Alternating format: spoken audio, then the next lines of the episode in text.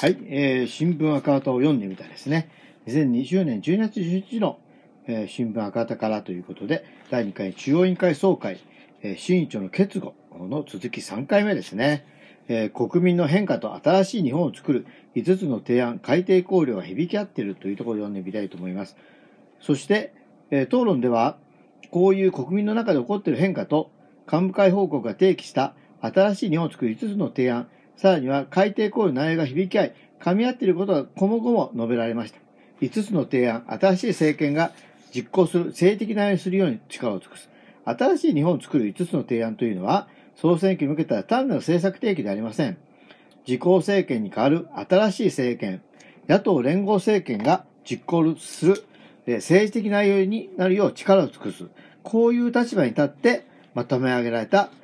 ものです。そのどの項目も国民多数の声に沿っており、それを実行する新しい政権ができれば、すべて実行可能なものばかりです。さらに言えば、5つの提案の20項目は、どれをとっても政権交代がその実現のために一番の早道になるということも強調したいと思います。例えば、辺野古新、辺野古新基地建設をどうやって止めるか。もちろん、菅政権に対しても、私たちは基地建設をやめなさいと求め、止めなさいと求め続けます。しかし、これを一番早く解決する人というのは政権交代です。選択的夫婦別はどうやって実現するのか、菅政権菅政権に対しても私たちは実現を求めます。しかし、自民党内ごたごたして前に進まない。これも政権交代が実現したら、実現に道が開かれます。どの項目をとっても、政権交代こそが、その実現のための一番の早道であるということを強調したいと思います。改定考慮、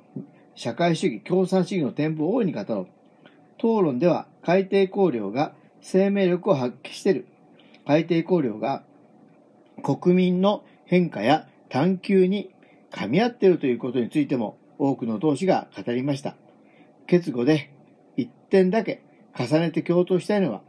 未来社会、社会主義、共産主義の展望を大いに語ろうということであります。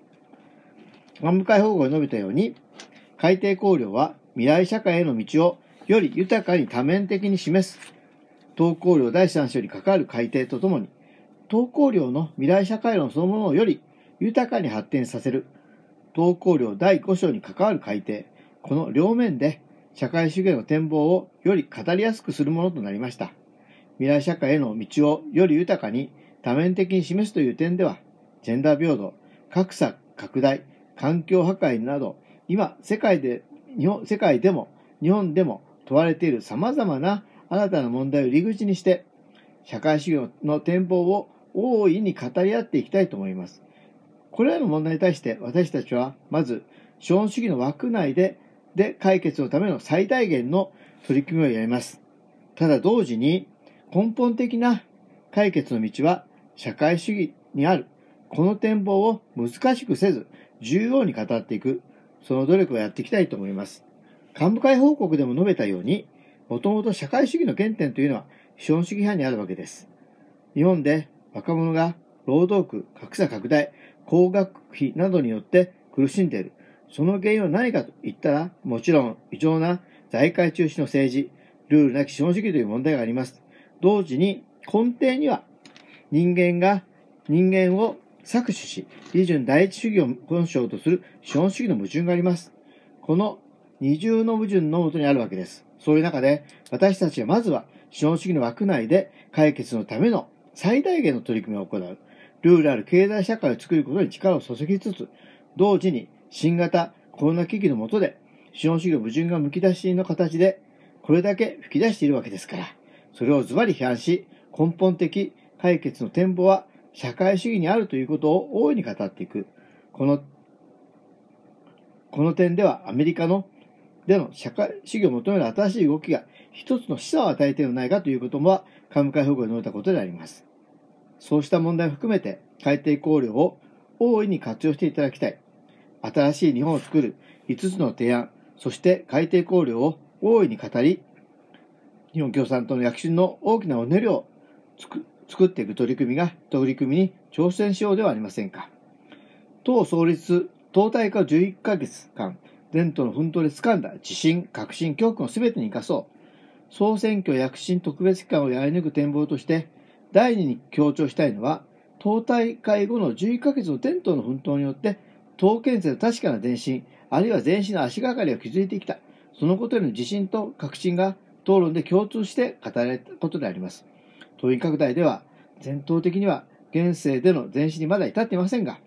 守備が主役で広く働きかける党員拡大の態度、法則的な党員拡大の活動の革新について多くの同志が発言しました。この道を進めば、党員拡大でも必ず前進を勝ち取できるという手応えを全党の皆さんがつかみつつある。このことが討論にも生き生きと反映されたと思います。読者拡大については、このコロナ危機の下で、党大会後11ヶ月、現世を維持している。これはすごいことだと思います。ここには我が党ならでは不屈性が現れていると思いますが、やはりそこには法則性もあって、ここでも支部が主役の読書読者拡大、読者拡大に取り組む支部を5割、6割と増やしていこう。こういう法則的な取り組みの努力の結果として作られた到達点であります。それから、世代的継承の問題です。私は総会で発言を聞きまして、中央委員会総会で世代的継承について多くの同志たちが本当に緊急で切実な問題として、しかも新たな電子の手がかりをつかみながら、この問題を情熱的に取り組んでいる経験が、これだけ語られた総会というのはこの間なかったと思います。これは党大会第2決議で世代継承の問題について、あれだけ現状を掘り下げて明らかし、そして打開の方策を示し、全党の共通の鉄にした。この、その力がこの総会にも反映したと思います。党とう党大会後の11ヶ月の奮闘の到達点に自信と確信を持って進もうということを私は討論の決語としていきたいと、として言いたいと思います。今度の総選挙躍進特別期間は大会後11ヶ月の前途の奮闘があったからこそ、その定義ができたものです。この11ヶ月の豊かな教訓と革新を特別期間の取り組みに全て活かして、必ずみんなの力で勝ち取ろうではありませんかということで、えー、今日の新聞アカウントを読んでみればですね、第2回中央委員会総会、市委員長の決語、まだあと、一つほど残っ残っていますので、持っていますが、ちょっと今日はここまでにして、えー、また最後は、えー、その後ということになります。ここまで、えお聞きいただき、本当にありがとうございました。